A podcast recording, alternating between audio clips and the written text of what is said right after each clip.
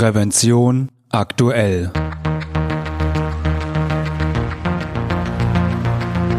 Ihr Podcast für Sicherheit und Gesundheit bei der Arbeit. Herzlich willkommen und hallo. Schön, dass Sie wieder eingeschaltet haben. Am Mikrofon begrüßt Sie Falk Sins. Liebe Hörerinnen und Hörer, unerwünschte Geräusche sind eine wesentliche Belastung bei der Büroarbeit sei es durch zu laut sprechende Kollegen, Umweltlärm, gebäudetechnische Einrichtungen oder IT-Geräte. Diese Belastungen können jedoch minimiert werden, wenn Schallschutz und Raumakustik bereits bei der Planung von Büroräumen berücksichtigt werden. Diese Aufgabe übernehmen Akustikplaner. Sie wissen, welche Schallschutzmaßnahmen nötig sind, um eine gute Akustik zu erzielen. Dafür nutzen sie ein Verfahren namens Auralisation. Was es mit dieser virtuellen Hörbarmachung der späteren Räume auf sich hat, erzählt mir mein Kollege Franz Reuderer, der sich in Ausgabe 3 2021 von Prävention aktuell mit der Akustikplanung auseinandergesetzt hat. Doch bevor wir loslegen, erlauben Sie mir noch einen kleinen Hinweis in eigener Sache. Wussten Sie, dass es Prävention aktuell nicht nur als Podcast, sondern auch als gedrucktes und elektronisches Magazin gibt?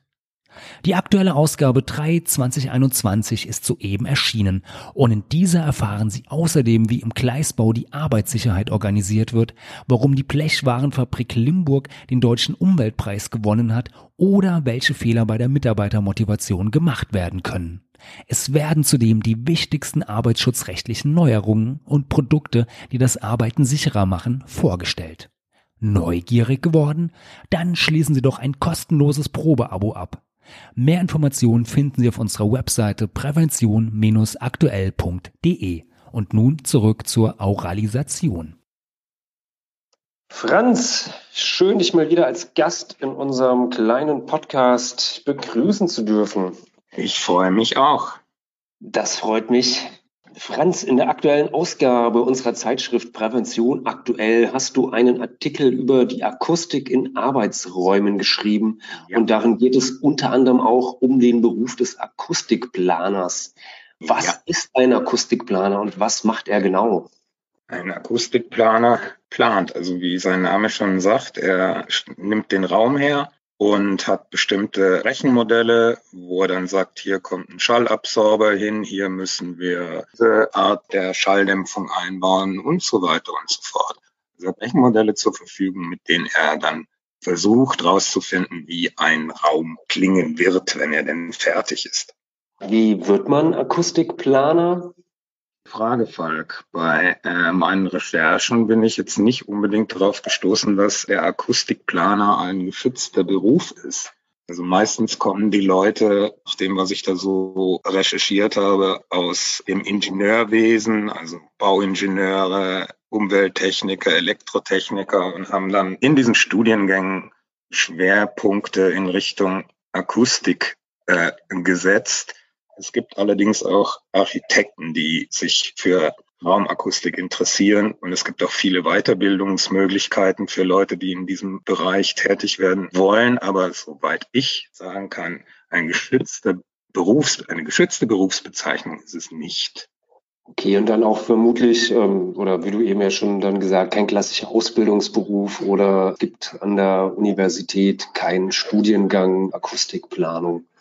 Nee, es gibt, äh, soweit ich das herausfinden konnte, es gibt an manchen Universitäten einen Studiengang technische Akustik, aber das ist wohl nicht allzu sehr verbreitet, sondern man kann, wie gesagt, in verschiedensten Ingenieurwissenschaften gewisse Schwerpunkte auf die Akustik legen. Ich habe in deinem Beitrag einen Satz gefunden, der mich sehr überrascht hat. Du hast da geschrieben, zu leise darf es im Übrigen auch nicht sein. Ich bin eigentlich immer davon ausgegangen, dass bei Arbeitslärm die Devise gilt, je leiser, desto besser. Dem ist anscheinend nicht so. Warum? Ja, ja das hängt äh, davon ab, wo du dich befindest, Falk.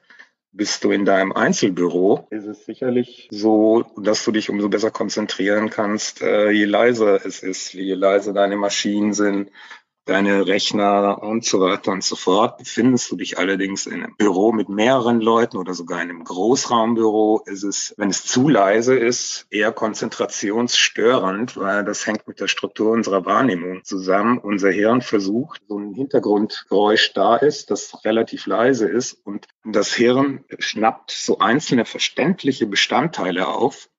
Also nur so, was weiß ich, ein, zwei Worte, die, die verstehbar sind dann versucht das Hirn vollkommen automatisch den Rest auch zu dekodieren. Und du kannst dich gar nicht dagegen wehren. Und insofern zu leise nimmt dir genauso Konzentration, wie wenn es zu laut ist. Das ist eine interessante Sache. Das heißt, so ein gewisses, äh, so ein gewisser Geräuschpegel, also ist damit dann eher gemeint, vermutlich der äh, Geräuschteppich, der sich dann vielleicht über äh, einzelne Sätze oder so praktisch drüber hinwegsetzt, dass das Gehirn da jetzt nicht aktiviert wird, oder? Ja, also es gibt sogar technische äh, Einrichtungen oder Techniken, bei denen versucht wird, ein bestimmtes Grundrauschen äh, herzustellen mit so naturnahen Tonversatzstücken wie Blätterrauschen, das aber auch nicht genau zu dekodieren ist, dass man das gezielt in den Raum einträgt, damit man eben über diese Schwelle kommt, wo Satzbestandteile verstanden werden können, ohne dass es jetzt wiederum wird und dich andererseits stört. Also du siehst, das ist eine relativ äh, komplexe Sache, diese Raumakustik. Hm.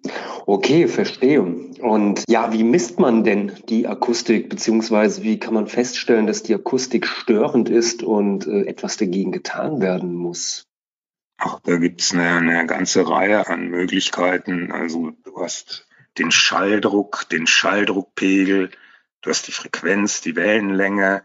Ich will da jetzt gar nicht ins Detail gehen. Das ist also wirklich, wie gesagt, eine Wissenschaft für sich. Es gibt den Beurteilungspegel, die Nachhaltzeit.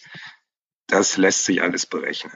Ja, ich denke mal oder würde vermuten, dass man am besten die Raumakustik schon direkt beim äh, Bau von Arbeitsräumen mit einplant. Oder liege ich da jetzt ganz Nein, nein, du hast vollkommen recht, weil wenn du von vornherein deine Räume so planst, dass du an bestimmten Stellen bestimmte äh, Schallabsorber einbaust, dass du deine Zwischenwände so ziehst, dass du bestimmte Unterteilungen einbaust, dann kannst du letztendlich schon im Vorfeld ein bisschen beeinflussen, wie, wie dein Raum klingt. Aber wie gesagt, das ist alles dann eine Papiergeschichte. Das ja. äh, wird sich dann nachher, wenn der Raum tatsächlich bespielt wird, rausstellen, was dann tatsächlich dabei rauskommt. Gibt es bestimmte Regeln oder Leitsätze, die man bei der Einrichtung von Arbeitsräumen unbedingt beachten sollte, damit der Arbeitsraum keine akustische Vollkatastrophe wird? Ja, das also man kann zum Beispiel die Nachhallzeit, das ist wie lang so ein Geräusch nachklingt und also das, das Echo sozusagen. Ja, mehr oder weniger. Und solange das halbwegs in Ordnung ist, dass man dann guckt, dass man beispielsweise laute Geräte nicht direkt in den Arbeitsraum stellt, wie zum Beispiel Drucker, und dass man dann wirklich guckt, dass nicht viele freie Wandflächen sind, die den, den Schall stark äh, reflektieren. Also wie gesagt, es gibt eine ganze Reihe an Möglichkeiten und es ist wirklich echt eine Wissenschaft für sich. Ich hätte nicht gedacht, dass das so eine ganz komplexe Sache wird. Ähm, ja, du hattest eben ähm, schon gesagt, ob die Akustik dann wirklich so funktioniert, wie man sie geplant hat, hängt dann davon ab, wenn der, der Raum bespielt wird. Das heißt, also wenn er zur Arbeit genutzt wird. Wie schaut es denn oder welche Möglichkeiten habe ich denn äh, noch, wenn ich jetzt beispielsweise schon bestehende Arbeitsräume äh, neu beziehe? Weil es ist ja selten der Fall, dass man jetzt von, vom Reißbrett aus äh, sich seine, seine Arbeitsräume äh, erstellt oder kommt selten vor. Und oftmals ist es ja, man äh, zieht irgendwo in bestehende Gebäude ein, äh, wo die Räume schon, wer weiß wie lange ähm, oder wann die gebaut worden sind. Da gibt es dann vermutlich auch Möglichkeiten, das noch irgendwie ähm, akustisch ein bisschen ähm, ja, aufzumutzen, besser zu machen. Ja, das äh, gibt's auf jeden Fall. Ich meine, das ist ja dann der Job des Raumplaners. Der kommt an, misst den Schalldruck, misst die Nachhaltzeit und entscheidet sich, wo kommen hier noch Schallabsorber hin, was kann man hier machen, was kann man dort machen. Aber äh, am besten ist es natürlich, wenn du schon vor der, quasi vor dem Bau des Raumes dich richtig drum kümmerst. Und da gibt's so diese Technik der Bauralisation. Das oh. ist, ja, das ist der Stand der Technik heute. Bei diesem Verfahren berechnen Computer nach ganz unterschiedlichen Modellen akustische Vorgänge. Und durch diese Algorithmen wird dann eine Audiodatei erzeugt, so dass du die Wirkung schalltechnischer Maßnahmen sofort unmittelbar quasi hören. Und wenn du dann sagst, okay, ich mache hier jetzt noch eine bestimmte schallabsorbierende Maßnahme hin, gebe das wieder in, in das Programm ein und dann höre ich direkt, was das für Auswirkungen hat. Das ist wirklich, soweit ich das beurteilen kann, eine absolut feine Sache. Kann man anhand der Erkenntnisse aus der akustischen Raumplanung ableiten, welche Größe und Personenbelegung am besten für Büroräume geeignet sind, beziehungsweise dann für den jeweiligen Büroraum? Beispielsweise, okay, der Raum ist so und so äh, viel Quadratmeter groß. Hier sollten nicht mehr als zwei oder drei Leute drin sitzen äh, oder so, meinte ich die Frage. Ja, das kannst du mit diesen, mit diesen Auralisationstechniken auch machen. Also du kannst, hast den gegebenen Raum, dann setzt du sozusagen drei Leute in diesen Raum. Und dann äh, gibt dir das Programm eine Datei aus, wie sich's anhört, wenn drei Leute sich unterhalten, telefonieren, machen und tun. Dann kannst du auch fünf reinsetzen oder nur zwei oder absorbierende Möbel umstellen. Und also es ist quasi wie, ein, wie so ein Puzzle, dass du, mit dem du da umgehst und kannst dann immer gleich hören, wie das, wie sich das auf die Raumakustik auswirkt. Ja, das ist ja doch sehr interessant. Ja. Wenn ich mich jetzt, ähm, ja, kommen wir zu, zur letzten Frage, weil wir haben ja auch nicht, nicht unendlich Zeit heute. Wenn ich mich weiter vertiefen will, wo finde ich dann weitere Infos zur Raumakustik? Wie gesagt, außer in deinem Artikel in der aktuellen Prävention aktuell. Also ich würde zur Einführung mal empfehlen, sich die äh, DGUV-Information 215-443 anzugucken. Die heißt Akustik im Büro. Das ist eine gute Einführung dazu. Und zur Auralisation ist eine relativ gute Einführung bei der BAUA wenn ein das Suchfeld Auralisation eingibst, kriegst schon ganz sinnvolle einführende Informationen und von da aus kann es dann weitergehen. Okay, Franz, vielen Dank für ja, diese Auskünfte und Informationen zur akustischen Raumplanung. Und ähm, ja, ich hoffe, wir hören uns hier bald wieder in unserem kleinen Podcast von Prävention aktuell. Gern, Falk. Schönen Tag noch. Dir auch.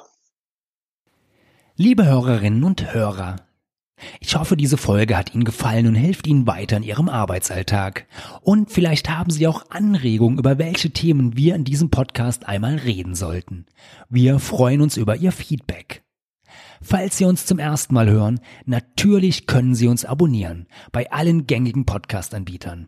Und natürlich würden wir uns über eine positive Bewertung freuen, wenn Ihnen diese Folge gefallen hat. Sie finden uns im Internet unter www.prävention-aktuell.de. Und ich hoffe natürlich, wir hören uns wieder. Eine gute und sichere Zeit bis dahin wünscht Ihnen Ihr Moderator Falk Sins.